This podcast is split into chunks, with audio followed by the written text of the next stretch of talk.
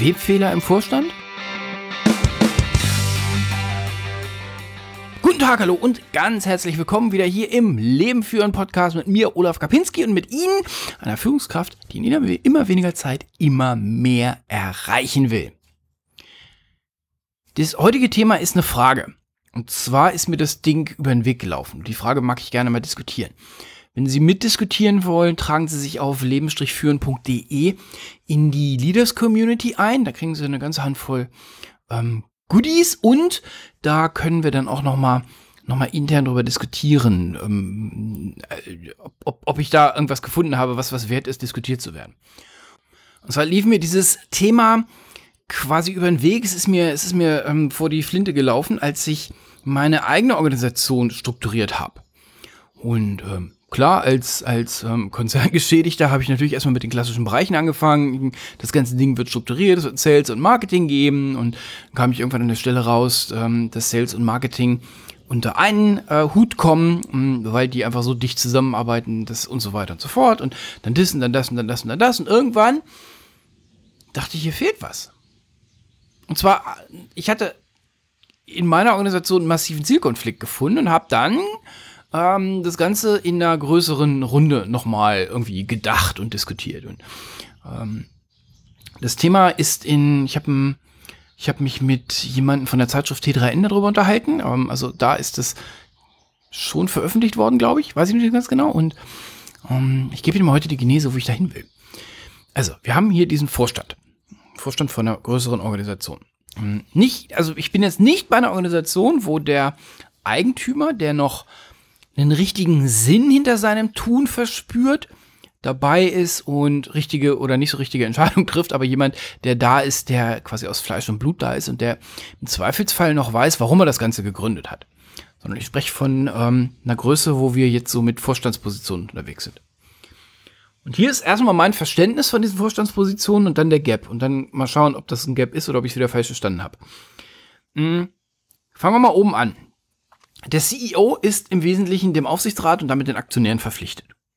So, jetzt ähm, ist meine leider, leider, leider sehr wenig polemische ähm, Meinung dazu, dass Aktionäre genau wie Blutegel sind die interessieren sich für gar nichts. Also wenn sie so einem Rennpferd Blutegel ankleben, dann interessiert die Blutegel das Rennpferd nicht, sondern nur das Blut, was da rauskommt. Und ein, ein Standardaktionär interessiert auch die Firma nicht, sondern die, ähm, die, die, das Geld, was aus der Firma abfließt. Jetzt hatte ich Geld in einer Firma schon mehrfach äh, mit, dem, mit den Blutkörperchen eines Blutkreislaufs verglichen. Na klar, ohne Geld lässt sich in der Firma nichts bewegen. Ähm, wenn jetzt aber Geld abfließt, nehme ich der Firma Möglichkeiten. Möglichkeiten zur Innovation, Möglichkeiten am Markt zu agieren, Möglichkeiten ähm, zur Veränderung, was auch immer. Möglichkeiten, also Geldabfluss heute ist das Nehmen von Möglichkeiten in der Zukunft. Mhm. Gepaart mit der hohen Frequenz, wie Aktien hin und her vercheckert werden, plus dass eben die Aktionäre üblicherweise kein Interesse haben, bringt mich dazu zu sagen, in, in Aktionäre haben kein Interesse an einer Firma. Ähm, Gerade wenn es um so Private Equity Quatsch gibt, geht dann ja sowieso nicht. Mhm. Und solchen Leuten ist der CEO verpflichtet. So, das heißt, der steht dann glänzend da, wenn er, wenn viel Geld aus der Firma raussickert. Okay, fein. Der CFO dürfte mit dem CEO im Bunde stehen, weil der auch sein Job ist es eben, die Finanzen äh, zusammenzuhalten. Ähm, gerne mal ist ja Compliance bei in der in der äh, Finance-Ecke unter äh, ähm, ähm angesiedelt, dass da keiner ähm, zu früh in den Knast geht, ähm, dass das alles seine Richtigkeit hat, dass die Risiken minimiert werden, dass das Ganze ein bisschen ähm, predictable wird. Also so die, die, die, das ist so in der, dem ist aus meiner Sicht der CFO bisher ähm, verantwortet. Jetzt haben wir in einer schlechten Firma ist der CIO reportet dann irgendwen oder es gibt ihn gar nicht. Dann gibt es aber auch die Firma aus meiner Sicht bald nicht mehr. In richtigen Firmen ist der CIO im Vorstand und der CIO, na, der hat seinen Fokus auf den ganzen Computerkram, ne? der will alles wegautomatisieren, was nicht schnell genug auf den Baum kommt. Wenn er gut ist. Wenn er schlecht ist, ist er eher so in der äh, 1999er Ecke unterwegs. Alle müssen einen abgeschlossenen PC haben, den ich bereitstelle und niemand darf irgendwas anderes machen. Ähm, liebe CIOs, bitte, bitte, bitte kommt aus dieser Denke raus und ähm, jetzt sind wir, das kommt so ein bisschen aus den IT-Youngstars. Bei den IT-Youngstars geht es um junge IT-Führungskräfte und ähm, die arbeiten alle in der IT und da höre ich immer noch, immer noch, immer noch 2018 Horror-Stories, wie bei denen die IT gemacht wird. wer mir hier sagt, dass ich das ja gerne mal übertreibe, den lade ich zu einer IT Youngstars, zum IT Youngstars Barcamp ein. Äh, nee, tue ich nicht. So, also ein guter CIO will Dinge automatisieren. Der will, ähm, der will online, der will hoffentlich modern, mit ein bisschen Glück, der, der Innovationstreiber, was auch immer. So, dann haben wir die Sales-Leute. Die Sales-Leute wollen natürlich, also jetzt je nachdem, wie die incentiviert sind, aber die wollen verkaufen. Was für eine Überraschung, deswegen sind sie Sales geworden. Dann haben wir von mir aus noch in so ganz großen VW-artigen Organisationen so Gestalten wie Personaldirektoren in der, in den Vorständen. Die sind, deren Job scheint ja zu sein, irgendwie, weiß nicht, möglichst große Belegschaft möglichst ruhig zu halten. Also, sonst hätte es ja bei VW nicht die 27-Stunden-Wochen Blödsinn gegeben, sondern dann hätten die einfach die Preise für die Autos runtergesetzt. Mhm. Jetzt kommen manchmal noch so ein paar Fachvorstände dazu und jetzt ist mein Gap da. Ich hatte gesagt, der Auftrag einer Firma ist es nicht, Geld zu verdienen, sondern der Auftrag einer Firma ist es, Mehrwert für den Kunden zu schaffen und das führt dann dazu, dass Geld verdient wird. Jetzt hat der Kunde aber gar, kein, gar keine Stimme im Vorstand. Ich glaube, dass bei dem Standardvorstand der Chief Customer Officer fehlt. CCO können wir ihn nennen. Ich glaube, dass derjenige fehlt, der als Anwalt der Kunden in der Firma was zu sagen hat. Ich sage betont, was zu sagen hat. Wir haben ja sogar in großen Organisationen die Arbeitnehmervertreter drin, wobei mir nicht klar ist, warum die Arbeitnehmervertreter da drin sind, außer dass es in einem Gesetz steht. Also ja, die sind da irgendwie da, aber ah, darum geht's ja nicht. Eine Firma ist ja nicht da, um Leute in Arbeit zu bringen, sondern eine Firma ist dazu da, um Kunden glücklich zu machen, was dann wieder Leute in Arbeit bringt. Wir sehen ja die ganzen Entscheidungen, wir sehen ja auch, wie das in Deutschland so läuft, gerade wenn sie eine Firma, wenn eine Firma ein bisschen, äh, ein bisschen in schwieriges Fahrwasser gerät. Also qua Gesetz können sie ja nicht die Firma mit den guten Leuten retten. Also gut, mit gut meine ich jetzt die, die ähm, schnell auf Veränderungen unterwegs sind, sondern qua Gesetz sind ja das diejenigen, die im Sozialplan ganz weit unten stehen, die am ersten rausschmeißen müssen oder nicht und die wissen das, deswegen gehen die als erstes. Das heißt, die, je schlingeriger ihre Firma unterwegs ist, desto eher hauen ihnen die jungen Frischen ab und dann hängen sie halt da mit und dann werden sie sehen, wo das hingeht. Mhm. Selbst die haben eine Stimme. Und der Kunde hat keine. Und da, glaube ich, ist ein riesen, riesen, riesen Gap. Gucken wir uns mal die großen Firmen an, die erfolgreich sind. Da ist so ein, so ein, so ein, so ein Amazon. Der Bezos hat, wenn man der Geschichte glaubt, von Anfang an gesagt, ich gründe diese Firma, um das beste Einkaufserlebnis für Kunden, also für Einkäufer zu schaffen. So. Der ist immer noch da. Das ist ein Eigentümer und mir ist es total egal, ob die eine Aktionärsstruktur drunter haben oder nicht, aber der ist der prägende Kopf. Der hat eine klare Vision, der hat die klare Vision verfolgt. Der war aus meiner Sicht auf den Kunden fokussiert. C Chief Customer Officer. Apple unter Steve Jobs. Gleiche Story. Gehörte dem der Laden? Nein. Hatte der Aktionäre? Ja. Sagen die Apples heute noch, also spielen die heute mit den Aktionären? Nein. Also selbst der, der, der, der neue Apple-Chef stellt sich hin und sagt, pff, uns doch egal. Das ist ein cooles Statement. Kann man sich aber auch nur leisten, wenn man so ein Apple ist. Hm, so, der Jobs hatte eine ganz klare Vision und hat die ums Verrecken verfolgt. Mit allem, was dazugehörte. Der hatte ein Riesenauge auf den Customer, auf den, auf, auf den Mehrwert für den Kunden. Es, es geht mir nicht darum, ob sie Apple mögen oder nicht, sondern es geht mir darum, da waren starke, klare, große Visionen am Start. So, und jetzt gucken wir uns. Soll ich schon wieder Namen sagen? Jetzt gucken wir uns mal größere andere Firmen an, die jetzt gerade in einer etwas disruptiven Umgebung unterwegs sind, die aber weiterhin V8-Motoren entwickeln. Tja, mh, mm, die richtig coolen Elektroautos werden mal wieder in Amerika gebaut und jetzt mittlerweile mit, wie heißen sie doch, Bancoin oder Banyung oder so, ähm, äh, kommen aus China.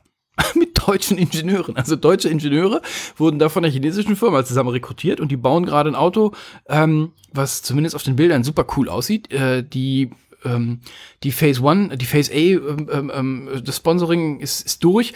Jetzt haben die das Geld für die Produktion eingesammelt. Hussa! Deutschland ewig Autoland. Naja, das äh, werden wir sehen. Warum? Naja, wenn ich als Produktionsdirektor im Vorstand sitze Und ich produziere, also meine Werke produzieren im Wesentlichen, also Autos stecken die Teile zusammen, die ich von außen zukaufe. Da war ich schon maulig. Und das letzte, was ich baue, sind die großen V8-Motoren, also sind, sind, sind Verbrennungsmotoren. Dann habe ich ja keinen Antrieb zu sagen, wisst ihr was, ihr Lieben? Ich bin zwar hier Direktor für die, für die Motorenfertigung, aber wisst ihr was, das ist alles Quatsch von gestern. Lasst uns das alles einstampfen und wir machen, wir sprechen mal mit den Leuten, weiß ich nicht, von Siemens, von Conti, und wir lassen uns Elektromotoren bauen. Oder wir bauen die für mir selber, aber das kriegen wir mit, mit also viel kleineren, kleinerem Aufwand hin. Das macht der ja nicht, hat er gar, kein, gar keinen Auftrag zu. Also hat er auch gar keine Idee zu. Wenn jetzt jemand kommt und sagt, ihr wisst ihr was? Wir hatten 2008 diese Krise, die ist ja im Wesentlichen daraus entstanden, dass irgendwie eine Horde von Amerikanern keine fetten V8s mehr gekauft haben und danach drehte sich die Spirale nach unten. Also es ist für jeden zu sehen, wie, wie fragil dieses Konzept ist. Was wäre denn, wenn die jetzt auf einmal alle keine Verbrennungsmotoren haben wollen würden? Und zwar aus verschiedenen Gründen. Gar nicht mal, weil auf einmal alle Öko sind. Ich kenne genügend Leute, die mit Meinungen über die Herkunftsländer von unserem Benzin unterwegs sind und sagen, solche Ideologien, und da werden ganz andere Worte genutzt, unterstütze ich nicht mehr, deswegen habe ich keinen Bock mehr auf dieses Verbrennerzeug, können wir da mal irgendwie von wegkommen. Mhm. Wir sehen die Technologien, die sich verändern. Die Akkumulatoren haben eine, eine, eine Kapazität und eine Qualität erreicht, die es lange nicht gab. Gleichzeitig sind Solarmodule so billig wie noch nie und so wirksam wie noch nie und so weiter und so fort. Das ist eine, das ist, es kommt gerade ganz viel Technologiesprünge zusammen, die aus meiner Sicht die, den, den, den großen Teil der Verbrennungsmotor-Automobilindustrie in, in den nächsten fünf Jahren explodieren lässt. Weil bei denen keiner den Auftrag hat, für den Kunden zu denken. So, also klar, Sales stellt sich hin und sagt, nee, nee, wir sind total dicht dran am Kunden. Ja, klar.